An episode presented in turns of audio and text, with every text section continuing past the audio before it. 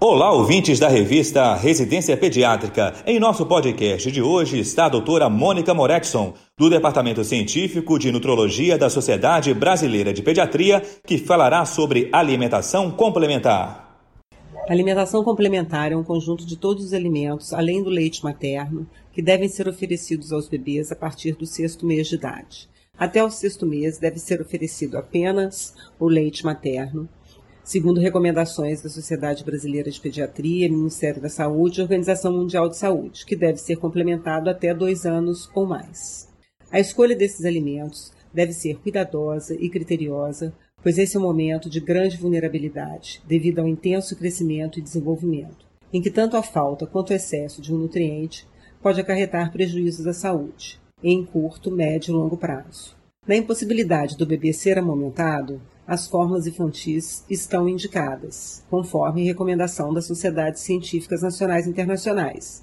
A Sociedade Brasileira de Pediatria, ESP, a Academia Americana de Pediatria, todas as fórmulas infantis, tanto as de partida quanto as de segmento, são consideradas seguras, pois seguem a resolução da Anvisa. Para as crianças, utilizando fórmula infantil, a época de introdução da alimentação complementar deve seguir o mesmo padrão das crianças que estão em aleitamento materno.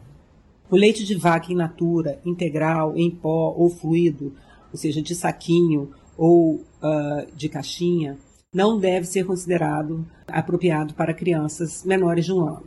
Ele tem baixos teores de ácidos graxos essenciais e de carboidratos. Então, ele tem baixa densidade energética, tem altas taxas de proteína, que eleva a carga de soluto renal, ou seja, sobrecarrega o rim, e aumenta o risco de desenvolvimento de obesidade. Apresenta também altas taxas de sódio, potássio, que também contribui para o aumento da carga de soluto renal, e baixos níveis de vitaminas D, E, C e algumas do complexo B, além de baixos níveis de oligoelementos, como zinco, selênio e ferro de baixa de biodisponibilidade. Então, aos seis meses, deve ser iniciada a fruta, sob a forma de purês, amassada ou raspada, duas vezes ao dia, e a primeira papa principal. Não existe restrição de fruta. As frutas regionais e as da estação podem ser oferecidas. A papa principal deve conter todos os grupos alimentares, incluindo os alimentos potencialmente alergênicos, como peixe, ovo, trigo. E os, e os grupos alimentares são os tubérculos e cereais, as batatas, inhame, aipim, o trigo, o arroz, o macarrão, as proteínas animais, carne bovina, frango, peixe, carne suína e as vísceras e o ovo, as hortaliças, então as verduras e os legumes sem restrições, e as leguminosas, que são os feijões, grão de bico, ervilha, lentilha e a soja.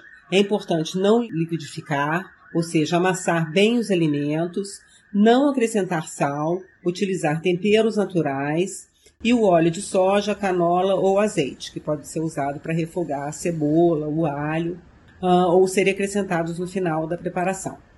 A quantidade aos seis meses é meia tigela de 250 gramas, ou seja, gira em torno de 120 gramas, mais ou menos. Uh, aos sete meses deve ser iniciada a segunda papa principal e com nove meses aumentar a consistência e a quantidade aumenta e fica em torno de 180 gramas, que é dois terços de uma tigela de 250. Com 12 meses, a criança já pode receber a alimentação da família, e aí, nesse momento, é preciso ter muito cuidado com a adequação da alimentação da família para que a criança receba uma alimentação de quantidade, numa quantidade em torno de 250 gramas, uma tigela de 250 gramas, com a consistência uh, adequada para a criança, é, a carne picadinha e a comida é, pouco amassada, muito pouco amassada. É, evitar alimentos processados e ultraprocessados.